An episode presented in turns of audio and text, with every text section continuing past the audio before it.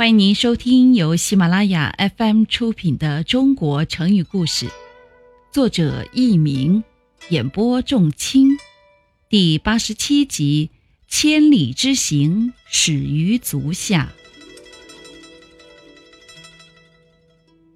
老子是春秋时期著名的哲学家，关于他的名字有很多有趣的传说。据说老子的母亲李氏，有一天正在村头的河边洗衣服，忽见上游飘下一个黄澄澄的李子，李氏忙用树枝将这个拳头大小的李子捞了上来。到了中午，李氏又热又渴，便将这个李子吃了下去。从此，李氏就怀了身孕。李氏怀了八十一年的胎，生下一个男孩。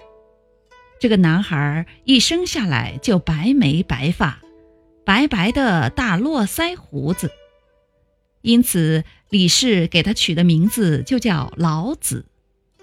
老子生下来就会说话，他指着院中的一棵李子树，对母亲说：“李就是我的姓。”听众朋友们。您正在收听的是由喜马拉雅 FM 出品的《中国成语故事》。老子后来做过周朝的守藏室之史的官，这是一个管理藏书的官职。因为这个缘故，老子知识渊博，在当时名声很大。孔子年轻时曾经专门拜访过老子，向他请教周朝的礼仪。老子写过一本只有五千字的书，名字是《道德经》。书中讲了很多能启发人的道理。老子说：“合抱之木，生于毫末；九层之台，起于垒土；千里之行，始于足下。”意思是说，双臂合抱的大树是从细小的幼芽开始长成的。很多层的高台是从第一筐泥土开始垒起来的，千里远的路程是从脚下第一步开始才能走完的。